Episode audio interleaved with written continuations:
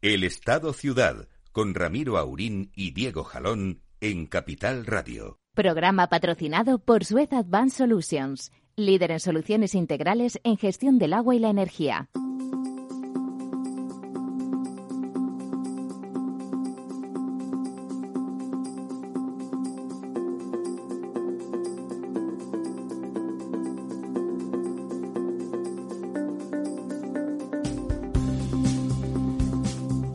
Muy buenos días, amigas y amigos. Aquí estamos estos días otoñales, aquí por el centro del país. Como hace menos frío por la noche, aunque hace menos calor por la mañana, el día solamente presenta el disgusto de esa lluvia tan necesaria, tan necesaria, pero no por ello menos molesta cuando nos afecta. Don Diego, ¿cómo andamos? Buenos días, Ramiro. Pues yo muy contento de que llueva, no nos podemos quejar. No nos podemos quejar. Este- Nosotros este estamos a favor del agua. En este programa es donde menos podemos quejarnos de, que llueva y sobre todo de que llueva, eh, bueno, como está lloviendo. Está lloviendo bien, ¿verdad? Cuando llueve de esta forma en la que, bueno, pues eh, prácticamente sin bien. Eh, sí que es verdad que en algunas zonas de Andalucía y quizá luego tengamos tiempo para, para hablar de eso porque es una de las prioridades que nos ha recomendado la Unión Europea, que es la prevención de las inundaciones, pues eh, ha llovido tanto que se han producido riadas en algunos pueblos de Huelva, etcétera, pues donde se han inundado viviendas, etcétera, por la cantidad de agua que ha caído. Pero en principio, en, en general, en España está lloviendo, digamos, de una forma eh, bueno, pues eh, que es la adecuada para que los embalses se vayan llenando, que buena falta nos hace y, se espera además que, este, bueno, pues que estas lluvias se mantengan por lo menos durante toda la semana, no tan intensamente como han caído hasta ahora, pero pero sí que va a seguir eh, lloviendo y se van a seguir llenando los embalses que como te decía nos hace nos hace buena falta no bueno, don Diego hoy no nos acompaña porque aunque él está orondo y sano como una manzana, en su entorno ha habido algún positivo de esos asintomáticos, ¿no, don Diego? O sea, que de golpe alguien, el más fuerte de la familia, el que tiene un aspecto más deportivo, se hace la prueba, porque lo de hacer deporte, y nos parece bien, añadamos más allá de la sorna y la ironía, eh, nos parece bien, les hacen pruebas y resulta pues nada, que un asintomático atlético, pues como casi todos los deportistas que estos días se notifican, pues resulta que da positivo y eh, don Diego, aunque las pruebas inmediatas parece que dicen que no hay nada. Hay que hacer dos pruebas, ¿no? Usted que está ahora mismo en ello, te, hacen, te, exigen dos, dos negativos, ¿no? En, en, lo que se llaman pruebas rápidas de antígenos, estas que son como, como, bueno, pues para que la gente nos entienda, como un test de embarazo que se hace muy rápidamente y da la solución, o sea, el positivo o el negativo lo da en cuestión de, minutos. sí. Eh, es recomendable hacer dos, porque es decir, que la primera puede dar un falso negativo y es recomendable al cabo de dos o tres días hacer una siguiente para confirmar este negativo, ¿no? Bueno, eh, usted está bien, ¿verdad? Por eso. Yo estoy, como te decía eh, ayer, para entrar a vivir. O sea, no, puedo, no puedo estar mejor. Lo va usted diciendo por ahí a todas las chicas de la agenda, ¿verdad? Para que lo sepan, para que sepan que está ahí esa disponibilidad de, y esa vitalidad estupenda. Bueno, si quiere, antes de entrar en, en lo en el tema, bueno, en uno de los temas de hoy, pero uno de ellos va a ser una reunión de eh, altísimos directivos que hay en Valencia, eh, donde, bueno, pues estarán otras veces esas reuniones son indicativas, una reflexión sobre por dónde va el futuro. En los tiempos que corren, eh, esas reuniones pueden tener más interés y saber que las gentes que están al frente de nuestras empresas, esas empresas tan malas, pero al mismo tiempo tan necesarias, pues, eh, pues como lo ven. Pero antes, si quiere, y sin entrar en el detalle de, las inundaciones, que entraremos después de las once y media, cuéntenos cómo están los embalses, eh, aunque, aunque, como siempre dice don Diego, los datos son del lunes y, por lo tanto, estas lluvias estupendas, en principio, no se tienen que notar en esos Efectivamente. Todas, todas estas lluvias que estamos comentando, que llevan cayendo pues desde ayer, eh, no, no están incluidas en en estos datos que damos, vamos, que nos da las confederaciones hidrográficas, que los dan de, digamos, de lunes a lunes y por lo tanto eh, la semana que viene seguro que tendremos mucho, muchas eh, mejores noticias de las que podemos dar hoy, porque hoy lo que tenemos es que sigue descendiendo el agua embalsada. Seguramente aquí es donde estaremos ya marcando el punto más bajo de este año y a partir de aquí esperemos que todo vaya, vaya hacia arriba, ¿no? Eh, este punto más bajo, como te decía, es del 45,24% de la, del agua embalsada nuestra capacidad de agua embalsada. La última semana ha bajado un 0,62, que son 346 hectómetros cúbicos. La misma semana del año pasado, y esto, bueno, pues nos puede hacer sentir un poco mejor, estábamos en el 39,98, es decir, eh, pues casi seis puntos por debajo pero eh, estamos sí que estamos debajo de la media de los últimos 10 años que estaban está en el 53 en el 53 estamos 7 puntos estamos un 15% por debajo prácticamente. Efectivamente entonces bueno como te decía esperemos que a partir de ahora la situación solo puede ir a mejor eh, por cuencas, eh, bueno, tenemos algún dato curioso esta semana, como siempre siguen bajando las cuencas del sur, la cuenca del Tajo baja un 1%, está ya en el 44%, las cuencas de Guadiana y Guadalquivir bajan poquito, bajan un 0,24 y un 0,31, pero están en niveles muy bajos, en el 30% las dos, en el 30,26 el Guadiana y en el 30,47 la del Guadalquivir. Sube un poquito la cuenca del Ebro con un 0,23, pero sin embargo una de las cuencas que más baja es la cuenca del Duero, que baja un 1,93% para situarse en el 55%. Eh, estas dos cuencas están bien, la cuenca del Ebro con un 62, la del Duero un poco peor con un 55, pero bueno, para ser el punto más bajo digamos, del año no es tan mal eh, están bien también para ser, como te decía, el momento más bajo del año, las cuencas de Júcar y Segura, que son las tradicionalmente pesadas, pero que este año han sido sustituidas por Guadiana y Guadalquivir. La cuenca del Júcar está en un 46,84 la cuenca del Segura en un 37,54 y donde ha llovido mucho es en el Cantábrico Oriental, que, la, que es una, la, segunda cuenca más pequeña, solo con 73 hectómetros cúbicos. eso es un embalse pequeño, toda la cuenca junta. E, exactamente, que son está ahora en un 84% y ha aumentado un 10,96 en la última semana, ¿no? Eh, esto es un poco la, la situación que tenemos ahora mismo. Eh, pero que como te decía, pues eh, no va no va a hacer más que mejorar eh, y, esperemos que, mira, el, pantano de San Juan, aunque don Lorenzo no esté hoy con nosotros, pues ha bajado otros tres hectómetros cúbicos esta semana, pero esperemos que con todo el agua que ha caído y que va a seguir cayendo, pues lo que te decía, la situación empiece a mejorar notablemente, ¿no? Bueno, pues eh, dejamos ahí los embalses, luego comentaremos de las recomendaciones europeas que suelen ser sensatas, suelen ser sensatas, luego aquí se les hace el caso que se les hace, pero vamos a comentar esa reunión de altísimos directivos que se produce hoy en Valencia. Cuéntenos un poco de qué va, don Diego.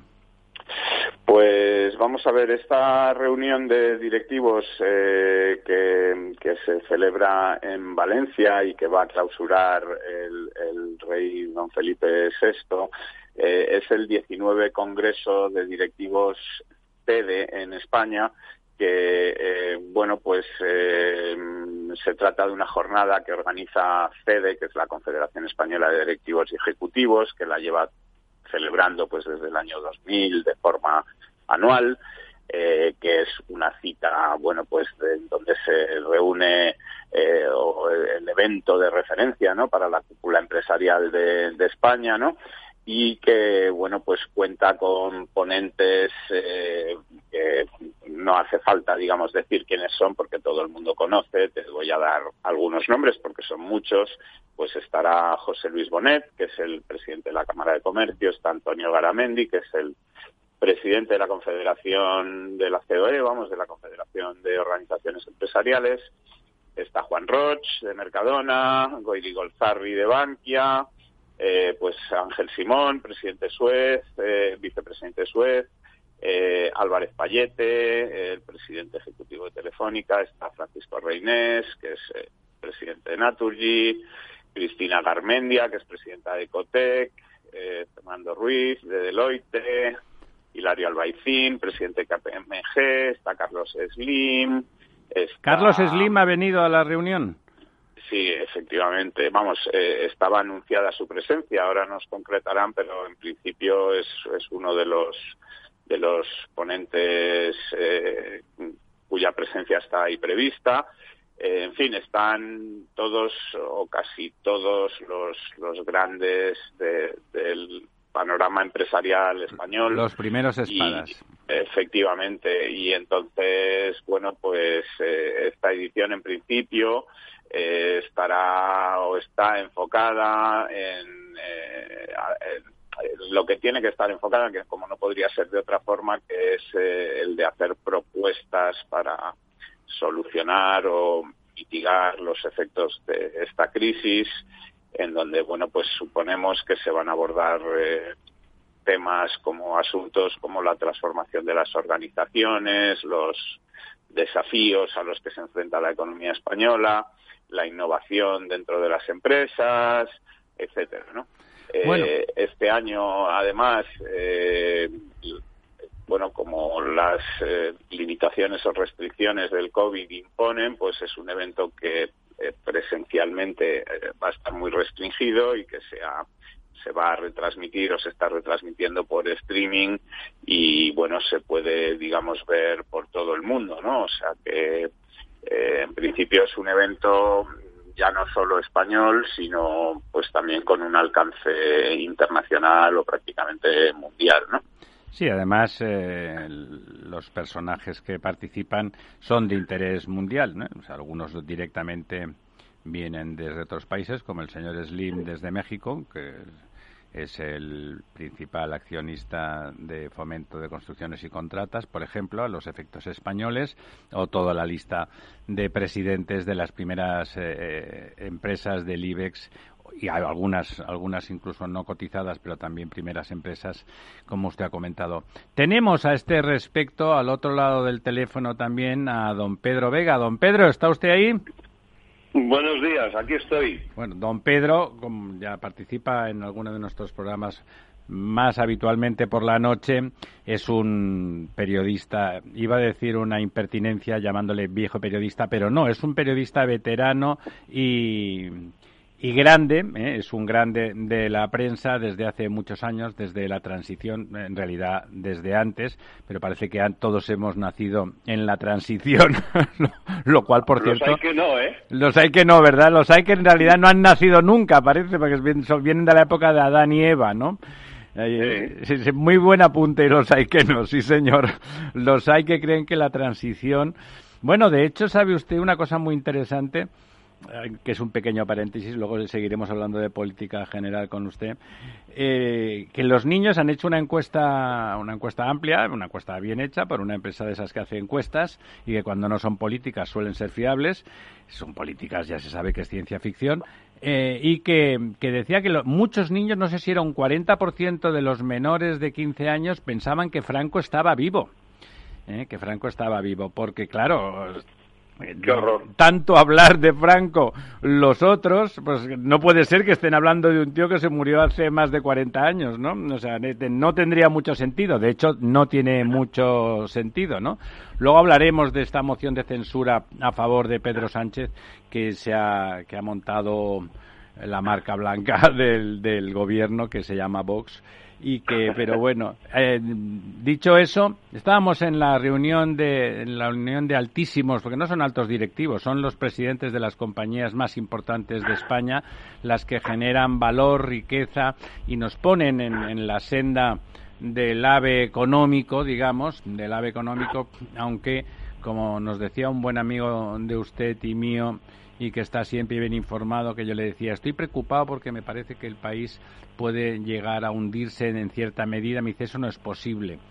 Dice, ah, no, que me alegro de que tú, que estás siempre tan bien informado, seas optimista. Dice, no, ya estamos hundidos, ya hemos perdido.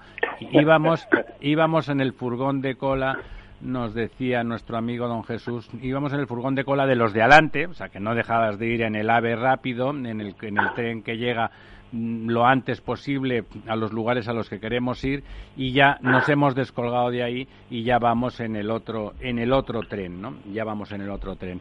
Eso me decía lamentablemente.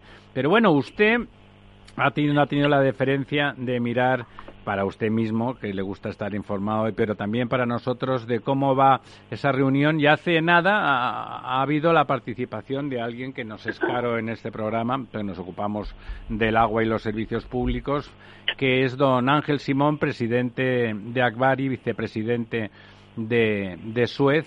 Eh, ha, participado. ¿Qué tal? Qué, qué, ha dicho? Está normalmente el señor eh, Simón se prodiga relativamente poco, pero suele tener eh, una participación con un eco de trascendencia. Suele, suele haber reflexionado mucho lo que dice, le gusta, es una persona reflexiva para quienes le conozcan y, es, eh, y le preocupa, le preocupa el país, no solamente su empresa, sino que le preocupa el país y seguramente ha sido de, de interés eh, sus reflexiones.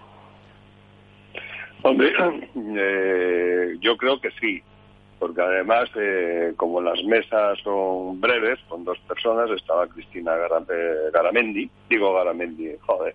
Garamendi. bueno, Garamendi estaba en otra mesa con, con Bonet, pero Cristina Garmendia, perdona. Garmendia, sí. De FECOT. ¿eh? Pero como son breves, yo creo que en estos casos eh, lo bueno, si breve, Dos veces tiene bueno. Una, tiene una gran ventaja porque permite definir muy claramente los mensajes, ¿no? Y entonces yo creo que una cosa que, bueno, es, además es un tema querido, en el que insiste mucho Ángel Simón, es eh, la puesta de relieve de, de este acto, en este acto de la presencia como empresas, como empresarios y como futuro de país lo que significa la, innovación, el talento, la digitalización, que de alguna forma forman parte de alguno de, hace tiempo ya de la, de la cultura empresarial de Suecia. Yo creo que eso es, es, importante porque este otra cosa que, que, la, que ha insistido él es en la importancia que ha tenido incluso para bueno, para la propia compañía, eh, el COVID, en la medida que permite reafirmar la política interna de I D I, a la que se dedica mucha inversión, con acuerdos centros de investigación eh, pues en Barcelona, Málaga, Coruña, Santiago, todos ellos en colaboración con universidades y en el caso español con el, con el CSIC.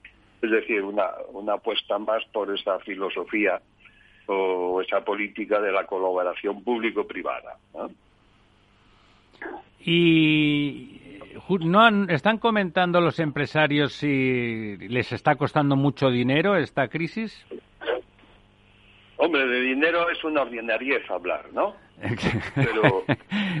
pues es un detalle por parte de ellos, porque ya saben que cualquier comentario económico se les echa en cara, aunque en realidad las empresas están para crear riqueza, empleo y, por supuesto, beneficios razonables y justos.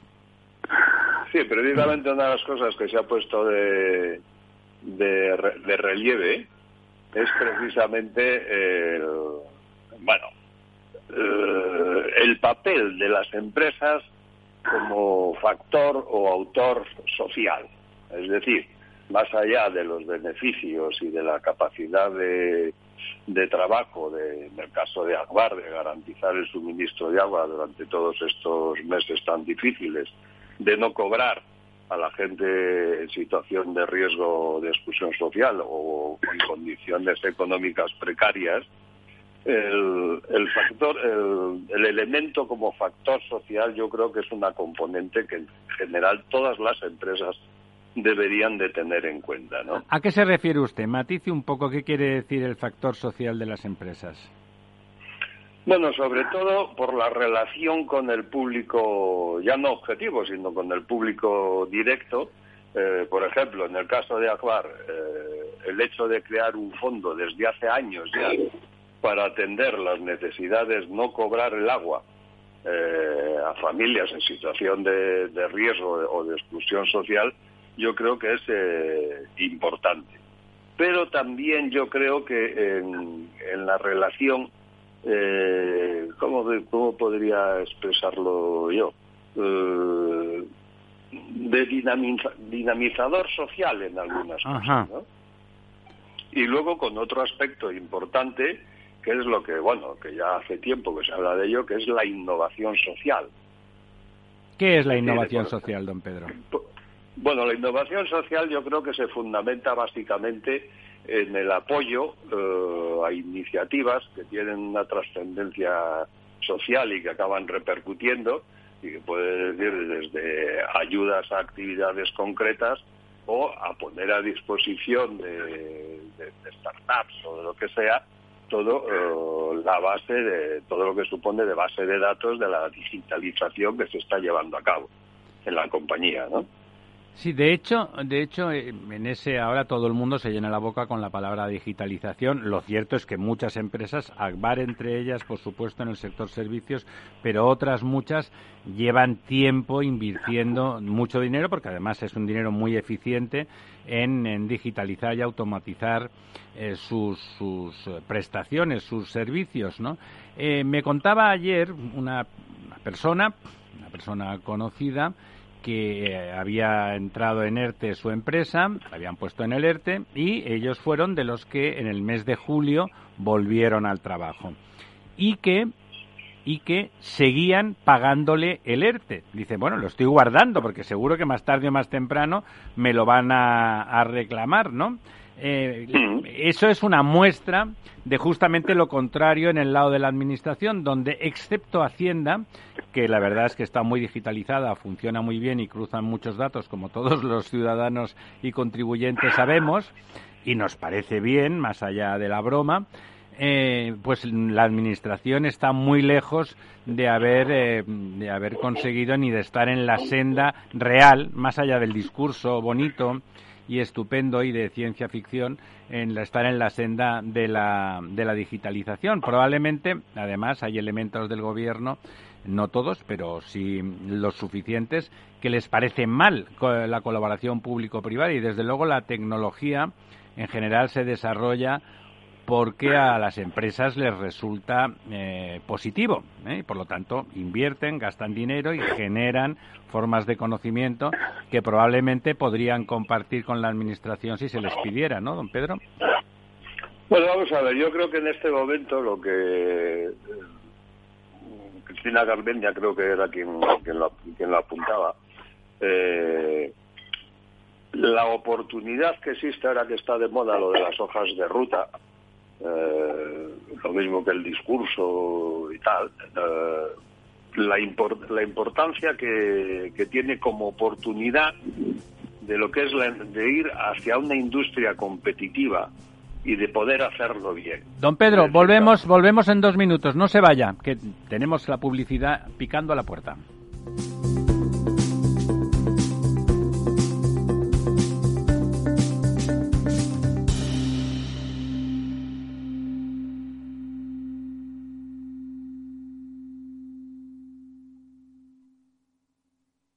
Si no tuvieras beneficios invirtiendo tu dinero, ¿te cobrarías? Nosotros tampoco. Así es el Result Investment de Finanbest. Un modelo de remuneración variable en el que tienes mucho que ganar. Porque solo ganamos si tú ganas primero. O lo que es lo mismo, si no sumamos, no restamos. Finanbest, tú ganas. Capital Radio. Si te gusta la cocina gallega de siempre, en el Mesón Gallego 1 y el Mesón Gallego 2 encontrarás los mejores pescados y mariscos de las costas junto a recetas de la Galicia interior, además de las carnes de Sanabria y los mejores embutidos de Zamora y nuestra terraza. Te esperamos en la calle Muller 35, teléfono 91 579 3623 y en la Plaza de la Remonta 13, teléfono 91 579 0769. Una recomendación del programa gastronómico Mesa y Descanso. Gráficas Naciones. Más de 50 años de experiencia en el sector de las artes gráficas. Apostamos por la última tecnología tanto en impresión offset como en digital y gran formato. Realizamos todo tipo de impresión. Tarjetas de visita, folletos, libros, vinilos, decoración y montaje de stands. Más información en el 91 629 2145 o en gráficasnaciones.es.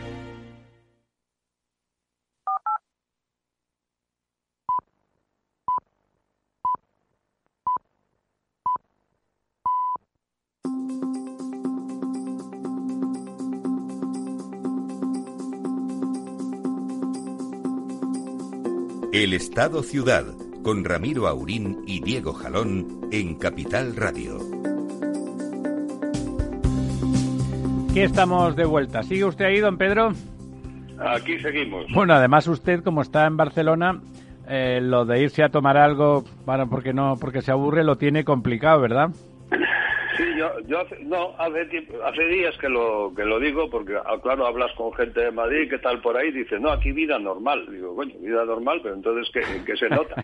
que no puedes ir a Segovia. Digo, bueno, pero tampoco se va todos los días a Segovia. Ni a Ávila. ¿No? Sí, señor. De, de hecho, estamos peor aquí que en Madrid. Sí, vamos, Porque, yo creo claro, que sí. No Eh, puedes ver a nadie, no puedes hacer nada, eh, teletrabajando, lo cual complica todo lo- pues bastante, ya no la actividad propia de una empresa, sino incluso las relaciones sociales o de, o de trabajo. Pero yo, bueno, yo mañana tengo previsto un viaje a Barcelona y tenía previstas tener una comida y una cena y de golpe, eso que no piensas y de golpe pues me llamaban ayer por la noche diciendo, oye, que no nos hemos dado cuenta de que no podemos comer y el otro dice, no, y además no podemos cenar. De hecho no, podemos ni merendar, ni desayunar, ni nada, ¿no? Dice, podemos Bueno, comprar la comida y nos no- vamos a un banco a comérnosla. Ya no puedes entrar ni en un paqui porque les obligan a cerrar a las 10. Efectivamente. Bueno, lo de entrar en el paqui ya eh, incluso incluso con cuando hay restricciones ya se ve lleno, ¿no? Porque como está tan apretado eh, ya se ve ya se ve lleno. Bueno, nos decía usted que la señora. Garmendia que la señora Garmendia veía a, la- a lo japonés una oportunidad en medio de todo este sin Dios que le gusta a usted decir. Sí, de, replantear un nuevo modelo de, de país, pero claro, para eso eh, un nuevo modelo de país menos, digamos, menos dependiente del turismo, del ladrillo o de algún otro sector más más concreto, eso re- eh, requiere un esfuerzo de, de innovación. Y de décadas, don, don, Y de- don Pedro. no, no, y de tiempo, Claro.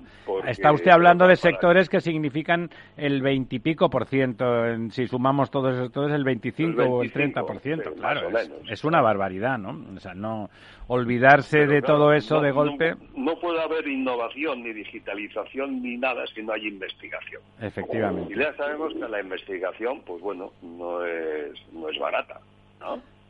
Y hay sectores que lo siguen que lo siguen haciendo, pero otros que están muy muy atrasados. Bueno, ¿cómo equilibrar todo eso?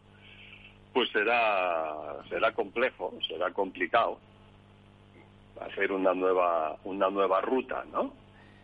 Sí, será complejo y será complicado, desde luego. Eh, además, de todas formas, como alguno dice, eh, la investigación eh, es cara o cuesta dinero, pero es mucho más caro no hacer investigación, ¿no? No, es- es una inversión, eh, es eh, son eh, inversiones a largo plazo, ¿no? Medio a largo plazo, evidentemente, porque además de 10 proyectos que tienes te va a poder salir uno a lo mejor. Lo que pasa que ese uno resulta que normalmente cubre sobradamente eh, el resto. Bueno, y una última pregunta. Hoy no nos podemos escapar de, de lo que llamábamos eh, también con Sorna la moción de censura a favor del presidente Sánchez. Dice, bueno, ¿cómo se come eso? Bueno, porque es evidente que a nadie se le escapa que más allá de la publicidad que don Santiago Abascal se puede proporcionar a sí mismo, que hay motivos para criticar y censurar al gobierno es evidente, de la oportunidad de utilizar un instrumento parlamentario concreto como es la moción de censura, también es evidente que no va a ningún sitio. Eh, el Parlamento, en el Parlamento cada día se puede criticar ampliamente lo que a uno no le gusta de lo que hacen cada uno de los ministros y, los presidentes y vicepresidentes. Bueno, por lo tanto, hay que desconfiar de que algo que no va a tener en absoluto, con absoluta certeza, una utilidad práctica concreta tenga, tenga un sentido que no sea político de autobeneficio, ¿no, don Pedro? No, no, evidentemente, evidentemente, pero yo creo que lo decía hace poco. Yo recuerdo la, la famosa moción de, de censura de Felipe González, creo que fue mayo del 80, contra Adolfo Suárez, que evidentemente no prosperó, pero sí que sirvió a, al PSOE y a Felipe González en concreto para posicionarse muy bien ante el gran público como alternativa. Claro, era, era el principio de la democracia, don Pedro, entonces no se conocía a la gente, ¿no? Claro, pero bueno, de hecho llegaron al poder después un año y pico, creo que después, más o menos. Golpe de Estado mediante, claro. especialmente. O intento, intento de golpe de Estado. Pero entonces yo creo que esto lo veo como dos cosas. Evidentemente, coger el micrófono con, con amplificadores muy potentes por parte de, de Vox y no sé hasta qué punto es una OPA hostil, evidentemente, al Partido Popular. Yo no sé, no entiendo muy bien la, la falta de reacción por parte del Partido Popular, pero sí que he oído esta mañana, no sé si era una encuesta de Metroscopia, un el porcentaje altísimo de, de votantes del Partido Popular que están a favor de que se vote, eh, creo que era el cuarenta y tantos por ciento. Eh, y luego otra parte abstenerse y otros votar votar que no era era era pequeño. Era minoritario no y los resultados eran parecidos eh, entre ciudadanos. Lo cual quiere decir que hay, hay, hay un, un mercado que se mueve. Claro, lo que ocurre que usted sabe que el momento en que, en que desde, el, eh, desde el gobierno se decide, o desde el PSOE en aquel momento se decide que es bueno ir a elecciones es después de la famosa foto de Colón, donde ellos pueden hablar del trifachito, y bueno, y aunque sean palabras simplemente, eso funciona con determinado público y sector social, ¿no? Yo creo que está bien visto esta idea de, que Vox es marca blanca del... Bueno, yo no diría tanto del PSOE como de Moncloa. ¿eh? De Moncloa, ¿verdad? De, ir acelerando ahí, que crezcan, que crezcan, cuando yo creo que es un error, porque la izquierda, digamos, más centrada, ¿eh? más socialdemócrata, quizá lo que debería hacer es un esfuerzo por atraer hacia posiciones más centradas a la derecha porque en el fondo toda la situación... Si lo que quieres es que el beneficio del país, sí. Si lo que quieres es asegurar el voto más hooligan, no, no, claro. Usted habla como si fuera un hombre de Estado, ¿no? Como, como de hecho, en los intentos, Felipe González intentó centrar a la derecha, eso es así, ¿no? Eh, no, si en el fondo a uno le gustaría ser alemán. ¿Verdad? hombre, mira, después de todo, pues gobiernan juntos. ¿Por qué? Porque hay una situación complicada aunque gobierne en algún, con algunos landers no se lleven precisamente bien porque son de partidos distintos. Pero, hombre, la, la situación en este momento se habló, se habló bastante hace unos meses de los pactos de la Moncloa. Eso ha desaparecido por sí, del, debate. Totalmente. Lo del acuerdo transversal es demasiado bonito para ser español, ¿no? Pues sí, debe serlo, pero en la transición se consiguió. No, y fue muy importante. También es verdad que tienes gobernando a gente que lo que quieren es, eh, bueno, cuestionan constantemente la transición y que lo que hay que acabar es el llamado régimen del, del 78. Digo 78, joder, qué obsesión con el 68, por Dios. bueno, suerte que no ha dicho usted 69, porque entonces ya la cosa se nos viene arriba. Una última cuestión, es, es, usted un analista desde hace mucho tiempo de la situación catalana, aunque es usted cántabro, vive en Barcelona desde hace muchas décadas y es un crítico racional del procés. ¿A qué nos van a llevar las elecciones catalanas eh, de febrero? Esta es la pregunta del, millón. Aquí puede ocurrir una cosa, es que haya una abstención brutal por parte del sector más, digamos, eh, unionista o constitucionalista. Pues eso sería fatal, ¿no?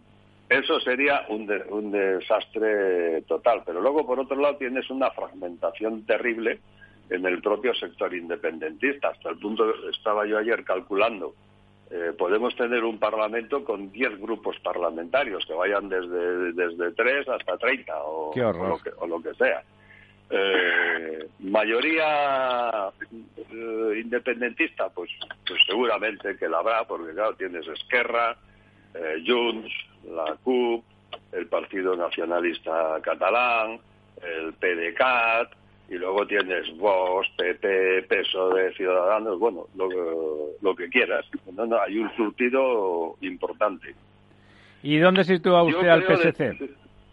yo creo que de todas formas eh, se van a mantener. Bueno, esa fragmentación también puede beneficiar a algunos, como al PSC, ¿no? En el sentido de que, bueno, los pequeños al final desaparecen, sobre todo en las circunscripciones más pequeñas, o sea, Tarragona, Lleida, Girona. Pero el problema es, vamos a ver cómo se reparten los porcentajes de voto. Porque claro, te encuentras ya gente que está diciendo desde Junts, por ejemplo, que con el 50,01 de, de voto independentista, pues que habría que ir a, otra vez a por la República. Bueno, o sea, después de, de, decenas de votaciones donde la mayoría de voto estaba en el otro lado, no pasaba nada. Si la primera vez que ellos tengan medio punto más de porcentaje, hay que cambiar el mundo, ¿no? Qué, democrático, oiga, don Pedro. Qué democrático. Muy democrático. Muy democrático. Lo que pasa es que ya la situación es muy cansina y eh, con un gobierno que no existe prácticamente, que toma medidas, bueno, como esta medida que han tomado ahora de, cerrar los bares. A, renegociar la, los alquileres de restaurantes, bares, toda, toda el área de la restauración y tal. Que bueno, yo no sé jurídicamente hasta qué punto una intervención así en el mercado es legal, porque claro, el siguiente paso se te puede plantear gente que está en situaciones difíciles de, exclusión social o de, o de paro, desde autónomos hasta gente que se le acaba el ERTE o lo que sea. Si eso no hay que replantearlo también por otro lado. Claro, cuando en realidad lo lógico sería cubrir los déficits desde los presupuestos. Aunque digamos, ese es un tema, también es populista, y al mismo tiempo tiene su vertiente tierna, ¿no? Porque es, es, verdad que todos conocemos casos de, bares de familia o de personas individuales que realmente la están pasando mal, no, lo siguiente, y que por lo tanto parecería lógico que se llegara a un acuerdo con el alquiler. Bueno, pues hay propietarios más sensatos y otros muchos que ponen cara de póker ¿Cómo se gestiona, cómo se gestiona esa falta de inteligencia emocional del mercado a veces? Bueno, pues es difícil y como dice usted, legalmente también. Bueno, don Pedro, aquí pues con un, con un chocolate y un bizcocho lo vamos a dejar, pero le vamos a tener a usted en la retina para nuestro programa de La Verdad Desnuda nocturno, porque la verdad es que hay mucha tela, hay mucha tela que cortar y hay que introducir reflexión. Don, don Pedro tiene, tiene una, le llamaríamos columna en el pasado, en realidad como es digital, suele ser un artículo muy largo, no muy largo por excesivo, sino largo desde el punto de vista del número de palabras en Crónica Global todos los lunes, eh, artículo que les recomiendo encarecidamente porque suele ser una visión eh, irónica, inteligente y experta sobre la política nacional y catalana. Don Pedro. Es que como, como no nos riamos estamos muertos. No, sí, sí, que, eso, que, nos quiten, que nos quiten los reídos, ya que lo de bailao ya no estamos para tantos trotes, ¿verdad? No, no, ni con piano, ni con piano. Ni con piano. Un, abrazo, don Pedro. Muchas gracias. Bueno, don Diego, Aquí estamos, Pues- estaba usted ahí, no sé si comulga en general con lo que ha comentado don Pedro. Sí, sí, no, yo quizás sobre, sobre la moción de censura y muy brevemente, porque Sí, tampoco es es, nuestro el negociado, objeto, digamos, de, de este programa.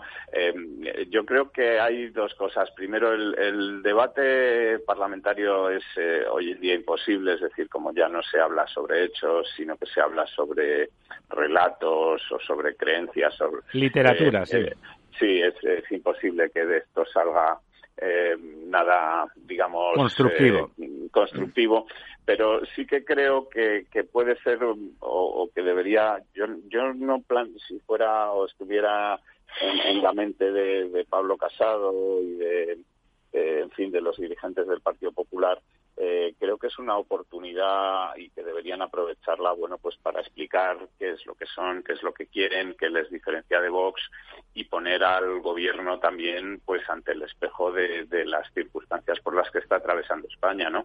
Eh, y, y creo que en ese sentido deberían aprovecharlo así y no tomarlo como algo que se hace en contra de ellos, que también eh, puede ser, pero que ellos deberían aprovechar, pues, para para Positivarlo, ¿no? es efectivamente hacer eh, sacar provecho de, esta situación como hay que sacar provecho de todas las situaciones o intentar hacerlo no y, más allá de eso pues creo que es un, un ejercicio eh, bueno pues de distracción política que no creo que nos sirva para, para absolutamente nada y menos en este momento Y menos en este momento. Bueno, de cambio, como decía usted, eh, eso, doctores tiene la Iglesia y en particular en este programa que analizamos la realidad, en principio lo intentamos desde hechos y de cosas concretas que afectan a la vida de los ciudadanos, como son los servicios públicos y, y de sus infraestructuras, las infraestructuras de nuestro querido país y cómo están, y cómo se pueden mejorar, etcétera. Hoy, precisamente, es el Día Mundial del Ahorro Energético.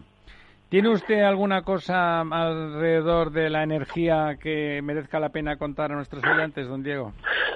Bueno, del, del mundo de la energía tenemos tenemos varias varias noticias esta semana. Eh, eh, principalmente, eh, vamos a ver, la, la, la, la noticia o, las noticias que nos van a llegar estos días, pues son el, el, los resultados empresariales del tercer trimestre de las de, de todas las empresas, bueno, cotizadas en el IBEX, que son las que digamos, eh, los presentan de forma pública y, se comentan. Y mm, de momento los, los resultados que se han presentado, eh, que son por un lado los de Nagas, que bueno, como todos sabemos, en parte es un monopolio en España, pero tiene también, eh, digamos, actividad en, en, muchos países del mundo, en el, en, el, en, en digamos lo que es su, su core business, que es el transporte de, gas eh, y, que ha presentado unos resultados pues muy muy positivos no unos resultados eh, digamos eh, que hacen pensar que, que, no le afecta esta crisis o que el covid o que está sabiendo solventar muy bien en la crisis relacionada con, con el con el covid ha mejorado sus beneficios un 4,7% en el último en el último trimestre y digamos que navega bien eh, en estas circunstancias en, en, buena parte como te digo porque hombre cuando uno es un monopolio y es el único que puede ejercer esa actividad en, en el mercado pues digamos que tiene una ventaja competitiva absoluta y no tiene digamos competencia y puede hacer un poco las cosas como quiere y lo normal y lo lógico es que de beneficios, aunque tenemos ejemplos eh, de, empresas, bueno, pues como Renfe, que, es un monopolio y, y, sin embargo da pérdidas, o de otras empresas que lo han hecho en el pasado, como, eh, bueno, podíamos pensar eh, Televisión Española en su día, que era la única televisión y daba pérdidas, y muchos otros claro, ejemplos. En, tele, en televisión, digamos que se entiende más, no porque sea lógico, sino como es, como es una herramienta de propaganda, da igual quien sea el gobierno, ahí no entramos, porque todo el mundo lo ha utilizado de forma torticera. Entonces se interesa que gaste más allá de los ingresos que producía antes, cuando había ingresos de publicidad que ahora no tiene. seguramente con una buena gestión se hubieran podido conseguir los dos cines y no nos hubiera estado costando con dinero. en el caso de Renfe es más complejo, ¿no? De entender, no debería, podía Sí, el caso de Renfe yo creo que se escuda un poco en esa necesidad de prestar servicio a todas las zonas de España, aunque no sea rentable poner un tren a tal pueblo, pues hay que ponerlo para prestar servicio, etcétera y tal. Pero yo creo que también hay deficiencias de gestión que deberían o que podrían eh, mejorarse. Pero en fin, bueno, lo que te comentaba, en Agas eh, presenta resultados positivos, y Iberdrola también presenta resultados, ha presentado hoy resultados que son positivos, es decir, que le han permitido eh, ganar, eh, aumentar sus beneficios también en el entorno del 4%, pero ha defraudado un poco, digamos, las expectativas del mercado, ¿no? Ya. Iberdrola... Esperaban más, el mercado esperaba más de Iberdrola efectivamente el mercado esperaba más de Iberdrola. Eh, eh, bueno, eh, siempre es posible hacer las cosas mejor, seguramente, pero como los mercados viven de expectativas, pues, en fin, no, no ha cumplido esas expectativas pero al mismo tiempo ha anunciado una compra en Estados Unidos eh, eh, que a lo mejor tampoco el mercado ha recibido con, con, entusiasmo, ¿no?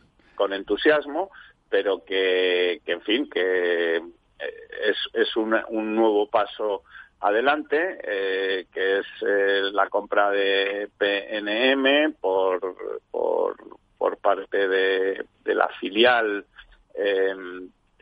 energética de Iberdrola, que se llama Vanguard, se ha gastado 3.700 millones de euros. Que no es moco de pavo, ¿eh, don Diego? no es moco de pavo, efectivamente, en comprar, bueno, pues eh, PNM Resources, que es la empresa eléctrica de, Nuevo México, y, que le da, pues también, eh, digamos, eh, no entrada, porque ya está en Estados Unidos, pero sí mayor le da mercado, le da, le mayor presencia, mayor mercado en en un mercado, bueno, pues como Estados Unidos, que es eh, un mercado importantísimo y donde, bueno, pues eh, eh, es muy interesante para, para una empresa energética como Iberdrola tener presencia en un mercado en donde además es muy posible que si, bueno, como las encuestas parecen indicar, hubiera un cambio en la presidencia, pudiese haber también un impulso a estas energías renovables eh, que hasta ahora por parte del gobierno de Donald Trump pues digamos no son una prioridad eh, vamos a ver eh, primero el resultado de las elecciones y luego cómo se va desarrollando la actividad de, de, Iberdrola en Estados Unidos pero lo probable y lo que hemos visto hasta ahora es que bueno pues eh, Iberdrola hace bien las cosas es una empresa bien gestionada y que sabe eh, conseguir digamos ese objetivo del que tú hablabas antes que es el normal en las empresas que es eh, crear riqueza sí ellos el señor Sánchez Galán más allá de su simpatía natural ha demostrado que iba por delante cuando todo el mundo pensaba que era que su, su dirección hacia las renovables, que fue el primero en tomarla, quizá la hacía muy rápido, ha demostrado que, que fue un acierto y que realmente eh, bueno, pues está en la punta de lanza a nivel mundial en ese sentido. ¿Alguna otra cosa, don Diego? sí, mira, eh, muy rápidamente, porque vamos a, ver varios temas rápidamente para que nos quepan en el tiempo que nos queda. Eh, te decía antes el monopolio de Nagas, también Iberdrola en cierto sentido tiene, o parece que tiene un monopolio bastante importante en lo que, en lo que se refiere al País Vasco. se ha adjudicado recientemente, bueno, esta, esta misma semana, el contrato de suministro de electricidad del Ayuntamiento de Bilbao y con este contrato pues hace pleno porque todos los contratos de las administraciones vascas en el último año, eh, todos el 100% han sido para, para Iberdrola. ¿no? Que es de origen vasco, aunque ahora es completamente multinacional. Efectivamente, de origen vasco y con una gran implantación en el País Vasco, de hecho su sede está en Bilbao y, digamos que bueno pues que juega en casa y, todas las administraciones públicas vascas pues le han adjudicado durante el último año todos todos sus contratos a, esta empresa no eh, otra de las cosas que quería comentar y que hablábamos al principio era el tema de la prevención de las de las inundaciones. Efectivamente. Que, que como hemos visto bueno, pues tristemente ayer eh, se siguen produciendo en España, en, en pueblos bueno, y, y, a veces en ciudades no, no, tan pueblos, sino en ciudades más grandes, ¿no? Eh, en muchas de ellas de manera recurrente, es decir, que no es una cuestión de que ocurra una vez y no vuelva a ocurrir más, sino que se producen inundaciones incluso varias veces en el mismo año, eh, lo cual nos hace pensar que podría haber alguna infraestructura que hacer para evitar, eh, digamos, que esto siga ocurriendo de forma recurrente, ¿no? En el plan de adaptación al cambio climático, como hemos ya comentado en este programa, pues no hay esa previsión o no había esa previsión de construcción de infraestructuras para evitar las inundaciones porque digamos que las recomendaciones eran más bien de eh, bueno desocupar los cauces por donde pasa el agua, es decir, cambiar las ciudades de sitio, o que si llueve pues que la gente se aparte y que esté pendiente del tiempo para que no le pille el río por medio. Que se quite. Pero sin embargo, lo que hemos visto en una valoración preliminar del plan de recuperación que ha presentado España es de momento un plan bastante inconcreto a la Unión Europea, bueno, pues para acceder a estas subvenciones europeas, una de las cosas eh, que recomienda la Unión Europea es que eh, eh, el gobierno español priorice la prevención de potenciales inundaciones y también el tratamiento de aguas residuales, ¿no? Es decir, que, que parece que Europa sí que recomienda, oiga, construya usted estas infraestructuras porque prevenir las inundaciones no es esto que, plantea el plan del gobierno de, liberar los cauces y de las Bueno, eso en la medida en que se pueda también, pero en la medida en que se pueda. A, futuro no ocupar cauces, que evidentemente es una cuestión racional. Nadie estamos a favor de que las ciudades, los pueblos, las casas estén en sitios por donde vienen avenidas, pero donde esté, pues bueno, habrá que proteger, porque si están ahí, pues será por algo en el pasado. Y se nos ha acabado el tiempo, se nos ha acabado el tiempo, son 11 horas 56 minutos. Amigas, amigos, don Diego, volvemos el próximo miércoles, vamos a ver qué ha pasado con esta moción de censura y qué pasa con todos nosotros y ese maldito virus. Cuídense. Muy bien, hasta luego, Ramiro.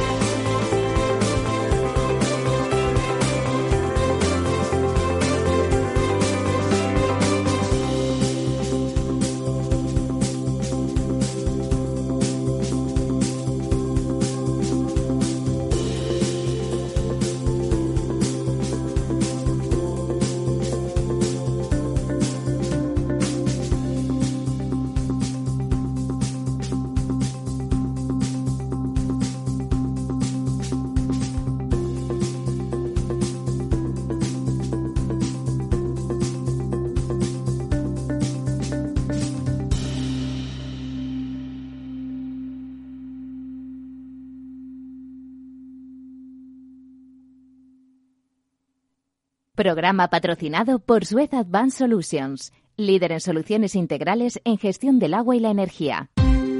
Ya no estamos en la era de la información, estamos en la era de la gestión de los datos y de la inteligencia artificial. El tratamiento inteligente de estos datos proporciona un valor enorme a las empresas en sus procesos de negocio. En Piper Lab ayudamos a nuestros clientes a tomar decisiones de negocio basadas en datos. Escúchanos todos los lunes a las 10 y media de la mañana en el espacio de Big Data de Capital, la Bolsa y la Vida. Capital Radio Madrid 105.7 Disfruta de la mejor cocina gallega en Montes de Galicia. Todo un clásico moderno en el barrio de Salamanca. Disfruta de la variada dieta atlántica, de las mejores carnes y pescados tratados con respeto y transparencia y regados con una de las mejores bodegas de la zona. En grupo, en familia o en pareja, Montes de Galicia te ofrece el espacio perfecto en cada ocasión. ¿Harto de tertulias políticas y de quienes lo saben todo? Sube un peldaño intelectual en tu vida y sintoniza la gran tertulia de la economía. Un debate pragmático y sin afinidades que revela las grandes transformaciones de nuestros días, con figuras de gran talla económica como Pedro Schwartz, Ramón Tamames, Francisco Navarro, César Arranz, Hermenegildo Altozano, Isabel Aguilera, Manuel Moreu, Juan José Rubio y Fernando Zunzunegui, entre otros. La gran tertulia de la economía, cada mañana a las 8 y 20 en Capital, La Bolsa y la Vida, con Luis Vicente Muñoz.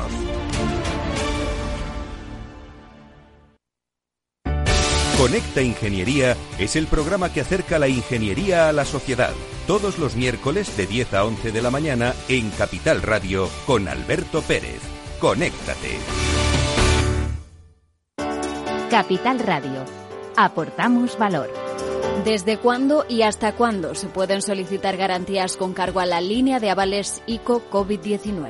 Las entidades financieras pueden solicitar el aval para los préstamos y operaciones suscritas con autónomos y empresas formalizados o renovados hasta el 30 de septiembre de 2020. El plazo podrá ampliarse siempre en línea con la normativa de ayudas de Estado de la Unión Europea por acuerdo del Consejo de Ministros.